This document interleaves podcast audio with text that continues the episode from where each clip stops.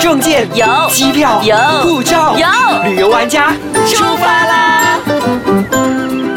欢迎收听旅游玩家，你好，我是 Happy 严洁莹，我是 Lina 王丽斌，现场依然有不丹达人苏英，他是。故事上不啦，可是散步啦我记得了今天他们讲的非常好。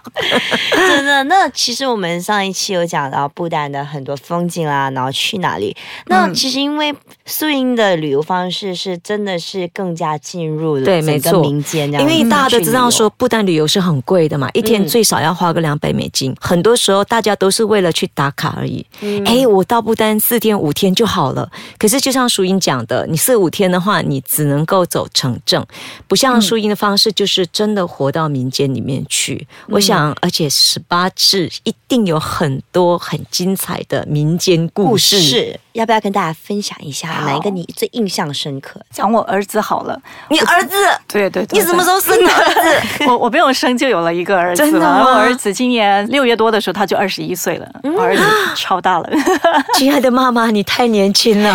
好，那讲一讲这个故事吧好。那其实这个也是一样，是我自己需要翻山越岭。不过这一次呢，就没有那么多马夫、史陀夫跟着我去。没有九个男人，呃，没有九个男人，应该也有五个男人吧。呃，然后我是需要用 camping 的方式去那个嗯村落住的。然后我还记得那个时候呢，是他还没有对外开放的，我就是以一个作者的身份去申请进入这个村落。当然，它的村落是在海拔四千米以上的一个地方，所以我需要翻山越岭，最高去到四千四百米。会不会高原反应啊？啊、我不会，因为我们是慢慢一天一天的这样子上的话，是其实是不会的。呃，这也是会成为另外一个嗯的一个话题。那等一下我们再说，好我先先先说这个。好，嗯那我当时去这个地方，是因为我之前也提到有一个地方是物物交换的，它是嗯半游牧民族的一个地方，就是他们在山上，他们有一个房子。但是他们就是冬天的时候会南迁下来，可能就住在帐篷里面，在南部带着他们的牦牛下来。那么在适合耕种的时候，他们会种这个玉米啊，或者一些豌豆啊。所以他们呢就少了米，因为那个地方不适合种米，所以他们要吃米饭之类的，他们需要。交换物交换，就把他们的那个 butter cheese 带到山下去，跟山下的城镇的人交换。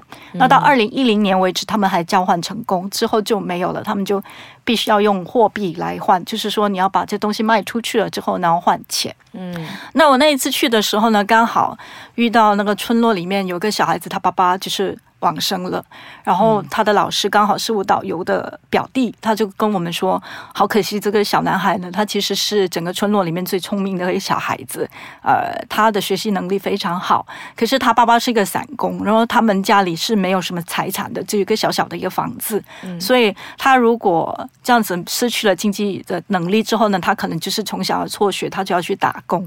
那我听了这个之后呢，他就说，如果他要去这个城镇去上课的话呢，就是要赞助他一些经费。那我当然很乐意帮他做这件事情。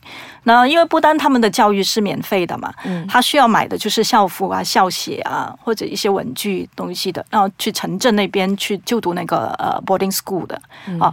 那我就一做做了六年的时间，就是让他在这个中学时期就过了。啊，然后他非常的好学，而且他是非常珍惜这些资源的人，所以他这六年里面非常的拼，他就考了全国第一名，文科生里面他考了全国第一，然后就被录取进了这个法律系，而且那法律系是刚好在他毕业那一年成立的，这是一个新的呃国家成立的一个法律系，这是新的一个。大学学院哦，所以我我觉得我做了一件好事，对啊啊，就改变了他的一生的命运。所以为什么我会变成他的妈妈呢？其实因为后来没多久，他父亲去世了以后，他母亲也去世了啊，啊。他们家应该是说营养不良吧，可能就是因为常常在这种。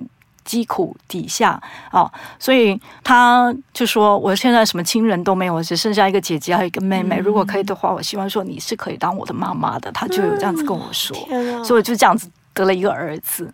你当时不会挣扎还是犹豫吗？还是就觉得不会啊，不会啊。而且我导游以前也是会开玩笑跟他说：“哦，这是以后你你的妈妈，你要好好的去报答她这样子。”其实我不是期待他怎么报答，我觉得我可以帮他完成他的一个梦想，已经是一个我觉得我做的很好的一件事情。真的，我觉得如果当初你们有这样子一个举动的话，今天就不会有一个这么优秀的一个学生在法律系。而且苏英很棒，对，你看每一次他去，每一天他都已经捐了六十五美金给这个不丹，他去了十八次，还带了很多人去。那现在他还帮助不丹再培养了一个这么优秀的孩子。对，我觉得不丹王国应该要颁你一个最佳荣誉奖，还有贡献奖。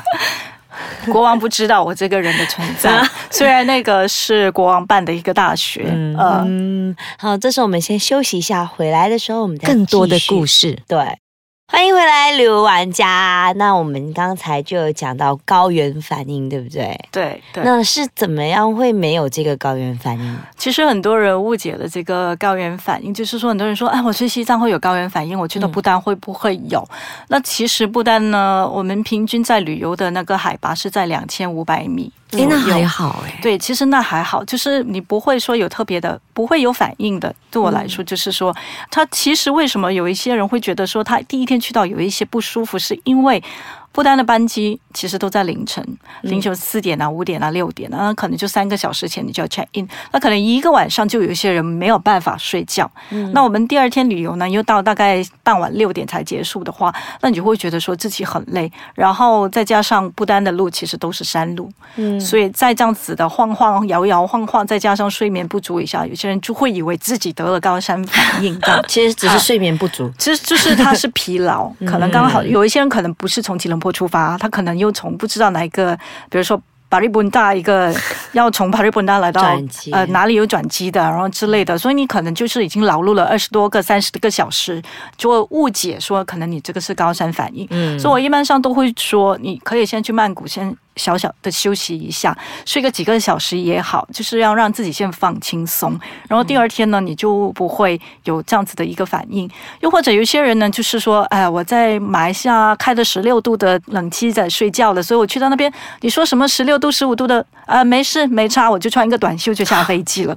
啊，但是不丹很多打卡的地方呢，它是风很大的，因为它都是建在比较险要的一些山上，所以风一来的时候，你就很容易感冒。所以我是会一直苦苦口婆心的跟人家说，你一定要把外套穿上去，一定要穿，一定要对风衣一定要穿上去，不只是带着，一定要穿上去。然后不丹的温差是很大的，就是日落和日出，呃，以前啊，它是其实是会。相差十到十五度，所以一个十六度再一下子跌下去，你就可能五六度了。所以不管什么时候呢，我都会一定要穿上一个外套，不管你是薄的外套或者是一个冬装外套。所以像我如果去到那些村落，比较我比较爱的村落的话，就会去到海拔两千九百米这样子的话，你晚上其实是会冷的，你就需要有那个冬天的那个装备。不管你是比较薄的，如果有一些人怕冷的话，你可能就要比较厚一点的。所以四季来说，我都觉得说你必须要。要带一个冬装去。如果你是跟着我去的话，那如果你只是去一些城镇打卡的话，可能就不需要呃。太厚的一个冬装那种，所以这个也会影响到你的，就是说你不好好的保温，因为保温其实它是一个影响你整个身体的适应能力的一个差别来的啊。所以只要你这些功夫都做足的话呢，其实你不会有高山反应。当然有一些人就是不相信我的话，他就是一定要我要去医院，我要去医院。好了，真的想去医院，我就带你去医院，然后医院的医生就会告诉你说，这不是高山反应，你没事，你只是疲劳，就这样子而已。就给他打吧，一个那个催眠的，给他睡着了。对，没有，就是这样子跟他说，也就是说，说医生说，或者是你只是晕车而已。然后那有一些人就会拿了那个药以后没吃也会会没事了，因为他医生说都是心理的问题。因为很多人就会啊，我去到一个地方这样子，很多人在出发以前就开始不安了，就是会想说会不会有高山反应？怎么算是一个喜马拉雅山脚下的一个国家，就会这样子想。那如果你怕的话呢，你就要用这种方式去。疏解你自己，就是说，呃，你要做好万全的准备，就没事了。像好像在，因为不丹算是一个比较高原的地方，嗯两千到四千米嘛，呃，最高是海拔五千七百四十一米，是它最高的山峰。嗯，那会不啊会有一种两？千五百米是我们旅游的点。嗯，会不会有一种好像缺氧的时候？因为其实我之前在那个、嗯我去那个九寨沟的时候，我在往上爬，往上爬的时候就感觉特别的累，我的脚步一步上去的时候就感觉非常的沉重，然后在旁边都会有一个氧气阀，嗯会有这样子一个情况啊，。其实没有，不但它没有卖什么什么红景氧气筒天呐、氧气筒之类的。如果你真的要去拿这种药物的话，你就像我说，我一定要带你去医院，然后去医院医生就会告诉你说没有这回事。嗯啊，所以就是没有到那种地步说，它这些药物啊，或是氧气筒就是遍地可以卖的那种。所以你只要放慢你自己的脚步。就 OK 了啊、其实也没有严重到是什么情况。我搜发那么多人去过，没有半个人是有高山反应的。我的团友是从九岁到八十岁，七十五岁的也爬了虎穴式回来。所以很多人很多时候都是人的心理反应，心理对对对，然后就是说，我去那边的时候，我会给大家一些呃脚力训练。嗯，就是我的七天里面，他我会带你爬一个小小的山，啊、然后去走那个黑井河的那个呃自然景观路线。那通过这些徒步啊、慢走啊这些，就是在培养你的那个那个 stamina。对，然后到你去爬虎穴式的时候呢，你就会就是事半功倍的就可以爬上去了。嗯，所以我觉得素云还真的蛮细心的，然后不带大家直接去到那种爬高的地方，先慢慢训练。对啊呀，训练了以后呢，再慢慢挑战自己去到更高的地方，然后去到部落里面这样去探索。哎，然后也通过徒步上的那些美景，把你转移分散注意力分分分散你的注意力啊，对，嗯，让你先爱上他。对，而且我觉得这个算是我们最后一期了，我们请素英来，然后真的其实这次真的很难得，刚好可以抓到苏英他在这个马来西亚呃马来西亚的时间，没有赶快邀请他过来。那其实往后的时间，有时候苏英他会回来，大家都会抓着他来这办一些讲座会。嗯所以如果其他人你也想听听苏英讲话的话，你也可以联络他。如果有地方可以安排的话，以后他回来一样可以跟他直接接触，或者可以到你的脸书。对，我的脸书 Bhutan Four Season B H U T A N Four 就是 alphabet 的一二三四四，然后 S E A S O N S 啊，就是 Bhutan Four Season，Season 在这里跟我留言，然后呃，就是注意一下我在什么地方，还有一些讲座。那讲座上我大概都会花个两个小时到三个小时，看大家当时的呃心情，那个整个氛围是大概要我讲多久的。嗯，我觉得如果要去不丹旅行的话，找苏颖一定是 OK 的，因为他已经去了那么多次，对那边已经非常的了解了，是。所以我觉得他是最佳的导游人选。对，谢谢你有两个方式，你可以跟苏英，或者你可以跟一些旅行社，就看你自己的要求是什么了。对，对。有些可能就想要去住旅店啊，那个打卡打当然，我要先说明是你要全程住旅店也是可以，